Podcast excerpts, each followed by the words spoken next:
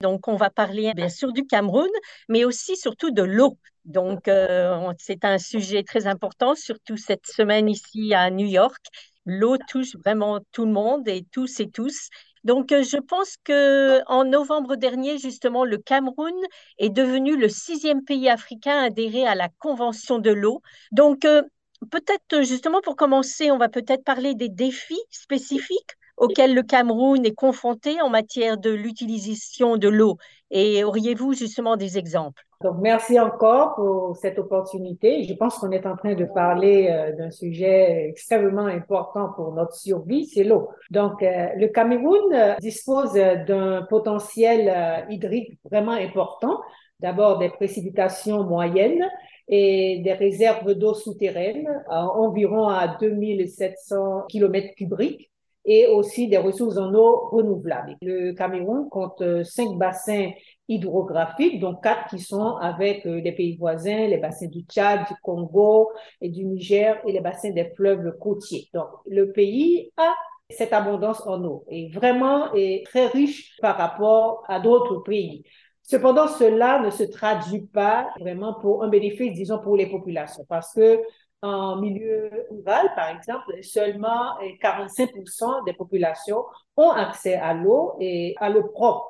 Et la qualité de l'eau aussi reste beaucoup à désirer, surtout dans certaines régions, particulièrement les régions de l'extrême nord, où près de 2 demi-millions de personnes sont touchées par la fluorose dentaire, donc une forte concentration de fluor qui va de 4 jusqu'à 6 mm par litre, donc bien au-dessus euh, du standard de l'OMS, donc ce qui aussi est une préoccupation.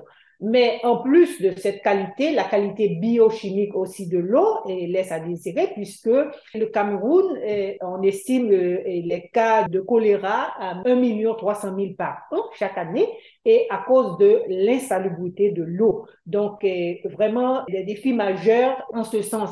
Et malheureusement, bien que le Cameroun ait adhéré aux différents organismes de gestion des, différents bassins et des bassins et des eaux transfrontalières, la mise en application du plan de gestion intégrée des eaux et des ressources en eau est vraiment est très lente. Et cela vraiment constitue un défi majeur pour le secteur parce que la ressource en eau et les eaux partagées en particulier représentent vraiment est fondamental pour le développement du pays, que ce soit euh, pour euh, la production d'énergie, que ce soit pour la génération d'emplois ou aussi pour euh, l'agriculture. En plus de tous ces défis, s'ajoutent les facteurs environnementaux et de nature transfrontalière ou encore par les pratiques non durables du Cameroun lui-même. Et on estime déjà que le Cameroun a perdu plus de 100 000 hectares de forêt tropicale ce qui est énorme, qui donc a un impact sur les châteaux d'eau et la désertification, donc vraiment avec le changement climatique et qui rend la situation un peu plus difficile et qui aussi peut entraîner et a entraîné, on l'a vu dans la région de l'extrême nord et des conflits intercommunaux liés à, à l'eau et à la rareté d'eau et au stress hydrique. Donc, à tous ces défis s'ajoutent aussi les infrastructures euh, d'approvisionnement qui ne sont pas tout à fait adéquates. Par exemple, dans la capitale euh, Yaoundé, seulement 33% euh, de l'eau est distribuée via les canalisations. Donc, en plus de problèmes d'infrastructure, il y a la défaillance des infrastructures hydrauliques, soit qu'elles aient été mal construites ou encore un entretien totalement insuffisant. Il existe aussi une insuffisance ou une existence des mécanismes de surveillance systématique des eaux souterraines, de leur localisation et des protections des zones de captage des eaux souterraines. Donc, ce qui rend un peu difficile une évaluation adéquate des ressources en eau qui sont quand même très riches au Cameroun. Mais derrière tous ces défis se cachent aussi de très grandes inégalités dans l'accès par exemple, je vous avais dit qu'en milieu rural, seulement 45% de la population contre 77 vraiment en milieu urbain. Donc, de grandes disparités en termes d'accessibilité. Et on retrouve aussi au niveau des populations, je pourrais dire, les plus vulnérables, par exemple les réfugiés, les communautés hautes, et aussi cette disparité entre euh, l'accès à l'eau qui est beaucoup plus grand dans l'extrême sud, contrairement à ce qui se passe dans l'extrême nord où se trouvent aussi les réfugiés nigérians. Donc, euh, un constat, je peux dire, un peu mitigé. L'important, c'est qu'il y a cette abondance en eau et que le Cameroun devrait pouvoir exploiter cette richesse naturelle. Donc, euh, comment le, Cameroun fait face à ces défis? Et est-ce que justement d'avoir joint cette convention, est-ce que ça aide et ça donne des meilleures opportunités au Cameroun?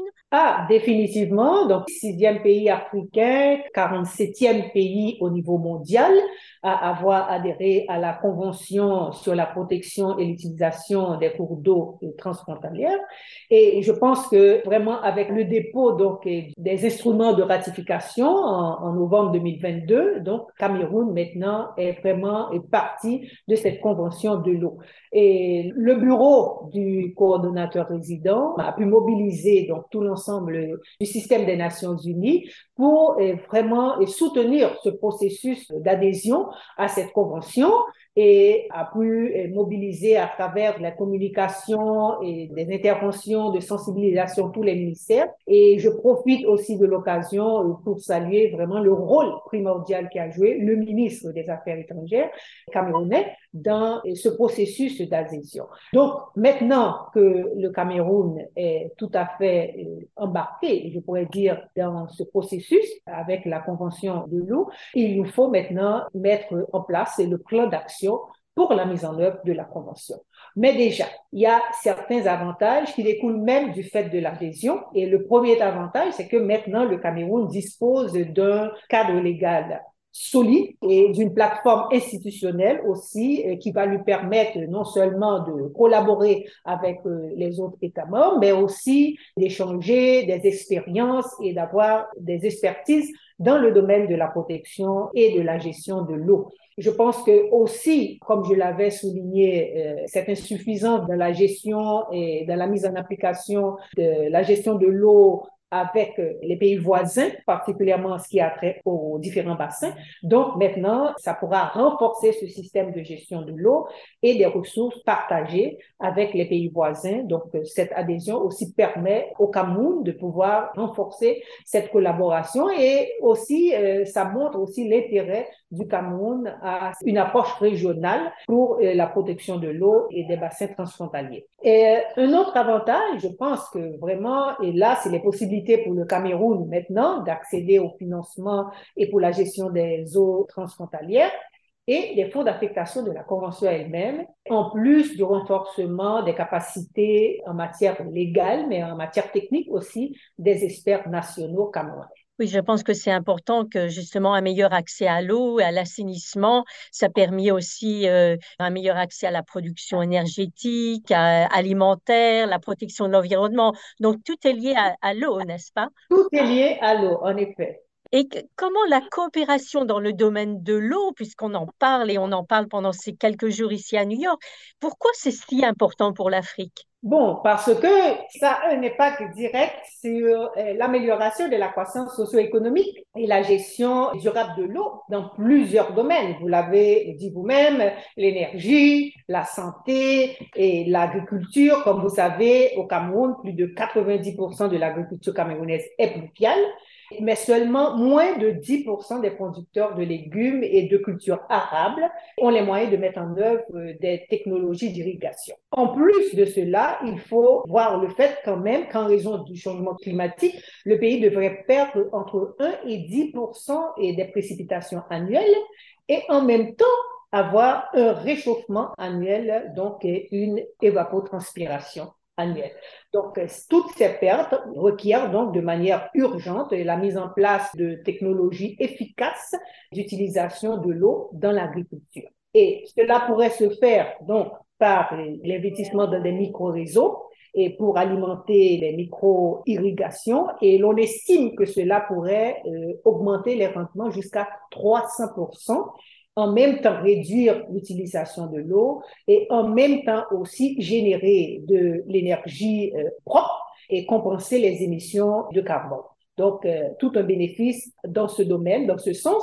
Et je pourrais dire que le Cameroun est déjà en train de faire des pas, puisque l'initiative récente, donc avec les mesures prises par le ministère des Finances en faveur de l'énergie solaire, afin de réduire les taxes sur les équipements solaires pour les dix prochaines années, donc, ce sont euh, des signes qui sont favorables. Donc, euh, ça, c'était pour le domaine de euh, l'agriculture. Mais comme vous l'avez dit, l'eau touche à presque tous les domaines, la santé et également l'énergie elle-même. Donc, quel est l'espoir pour le Cameroun et que cette convention va apporter? Pour le Cameroun, je pense que vraiment, ça va renforcer, comme je le disais, la, la, coopération, puisque le Cameroun a déjà adhéré à certains organismes de gestion des eaux, plus particulièrement des bassins et des eaux partagées. Donc, définitivement, un avantage clé pour le Cameroun et aussi cette possibilité, d'avoir des ressources qui vont lui permettre aussi d'agir dans d'autres domaines par exemple dans le domaine de la santé, et comme je vous avais parlé aussi du choléra, donc euh, des renforcements dans ce domaine et pour éviter aussi des risques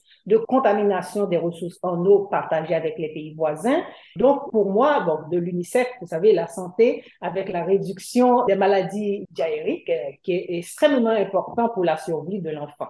Donc, euh, ça, c'est pour l'eau et aussi en matière hydraulique parce que quand même jusqu'à 57% de l'énergie électrique euh, du Cameroun provient des sources hydroélectriques. Donc, avec euh, l'adhésion à cette convention, encore, ça va permettre au Cameroun euh, de sauvegarder des châteaux d'eau qui vont pouvoir alimenter donc les centrales hydroélectriques et ceci favoriser les ménages, les populations et aussi le secteur des entreprises. Est-ce qu'il y a déjà des, euh, des, initiatives qui ont été entreprises, justement? Vous avez vu déjà des progrès?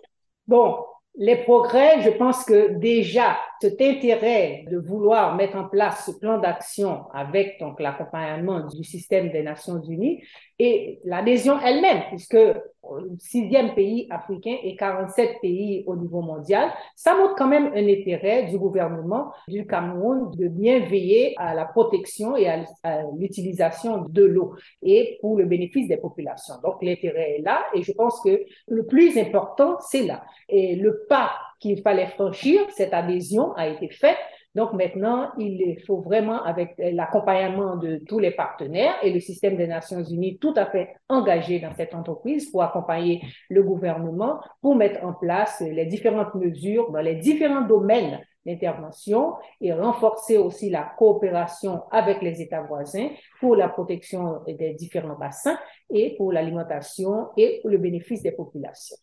Madame Nadine Perrault, vous auriez un dernier message pour nous? Bon, le dernier message, c'est que, bon, l'eau, c'est vrai que le Cameroun lui-même a pris cet engagement.